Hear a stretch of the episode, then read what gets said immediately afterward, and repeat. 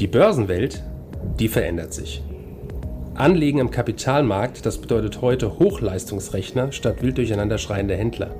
Minuszinsen statt Geldvermehrung ihrer Spareinlagen. Anlagealgorithmen mit künstlicher Intelligenz hinterlegt und immer neue Finanzinstrumente. Mit dem Plutos Finanz Podcast wollen wir diese und viele weitere Finanzthemen aufgreifen und mehr Licht ins Dunkel bringen. Wir sind seit über 25 Jahren als unabhängiger Vermögensverwalter der vertrauensvolle Partner unserer Mandanten in allen Vermögensfragen und gehen hier ganz individuell auf ihre persönlichen Wünsche und Bedürfnisse ein. Wir freuen uns darauf, Sie als unseren Zuhörer zu haben und lassen Sie uns somit loslegen. Hallo Herr Heinrich, schön, dass wir wieder zusammensitzen. Hallo Herr Becker. Unser heutiges Thema ist die Pleite der Banken in den USA. Stichwort Silicon Valley Bank. Die Ereignisse rund um die Silicon Valley Bank haben sich in den letzten Tagen überschlagen. Binnen weniger Stunden verlor die Aktie knapp 60 Prozent. Die US-Aufsichtsbehörden haben daraufhin die in Schieflagen geratene Bank vorerst dicht gemacht. Dies schürt Ängste vor einer neuen Finanzkrise. Schnell machte sich Panik breit, sowohl an den globalen Kapitalmärkten als auch bei den Kunden der Bank, zu welchen überwiegend kleinere Start-up-Unternehmen gehören. Aber was ist genau passiert? Welche Konsequenzen drohen Sehen wir ein weiteres Lehman Brothers Szenario? Zuerst aber die Frage, wer oder was genau ist eigentlich die Silicon Valley Bank, Herr Heinrich? Die Silicon Valley Bank ist eine der wichtigsten Banken für Startups, also Unternehmen in der Frühphase. Startups parken hier unter anderem frisches Geld aus Kapitalrunden. Die Einlagen betrugen insgesamt 175 Milliarden Dollar. Die in den 80er Jahren gegründete Bank ist überwiegend auf Hightech-Unternehmen und Startups spezialisiert unterstützt diese auch im Rahmen von Finanzierung. Somit ist sie ein äußerst wichtiger Geldgeber. Genau aus diesem Grund ist sie auch im kalifornischen Santa Clara ansässig, mitten im Zentrum des Silicon Valleys, welches als Mekka der US-amerikanischen Startup-Szene bekannt ist. Inzwischen zählt die Silicon Valley Bank zu den 20 größten Geldhäusern in den USA. Ich glaube Platz 16, wenn ich mich richtig erinnere.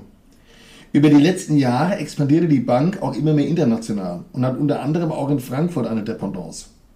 Neben Startups ist sie ebenfalls der Bankpartner für fast 50 Prozent der US-amerikanischen risikokapitalfinanzierten Technologie- und Gesundheitsunternehmen, die 2022 an der Börse notiert wurden. Und warum steckt die Bank derzeit in Schwierigkeiten? Auslöser der aktuellen Lage war die überraschende Ankündigung der Bank, sie bräuchte frisches Kapital von ihren Investoren.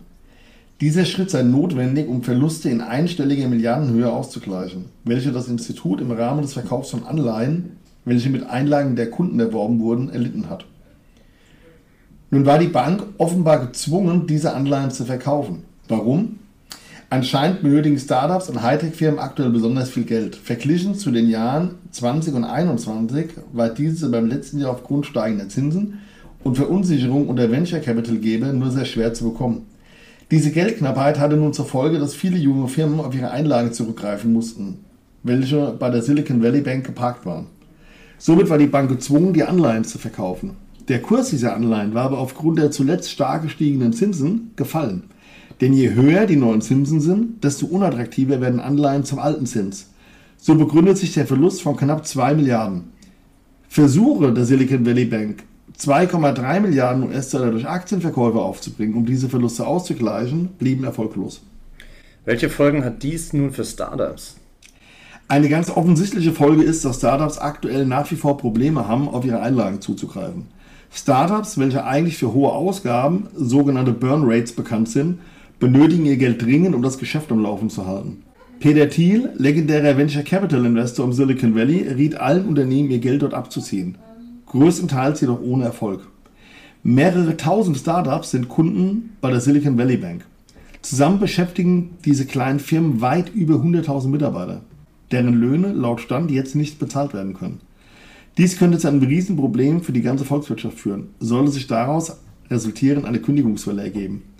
Viele Startups fürchten einen Großteil ihrer Einlagen gar nicht mehr zu sehen. Dieses Worst-Case-Szenario wurde aber von Frau Yellen, Finanzministerin der USA, bereits abgewendet. Sie kündigte an, allen Kunden der Bank sämtliche Einlagen in voller Höhe zurückzuzahlen. Eine Rettung der Bank schloss sie jedoch kategorisch aus. Sind auch deutsche Startups gefährdet?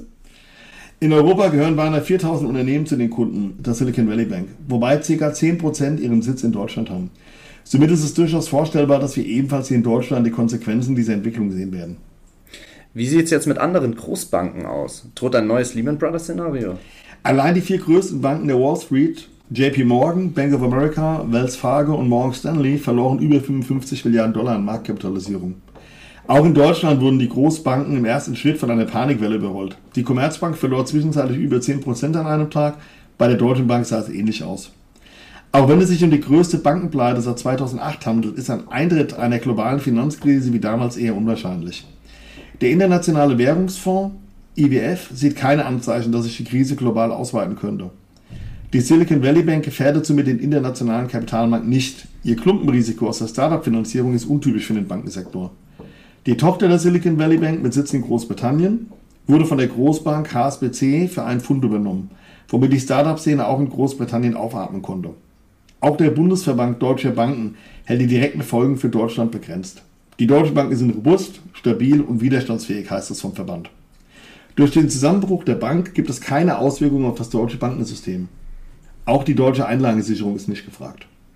Jetzt natürlich eine abschließend wichtige Frage für die Anleger. Was kann man an der Börse erwarten?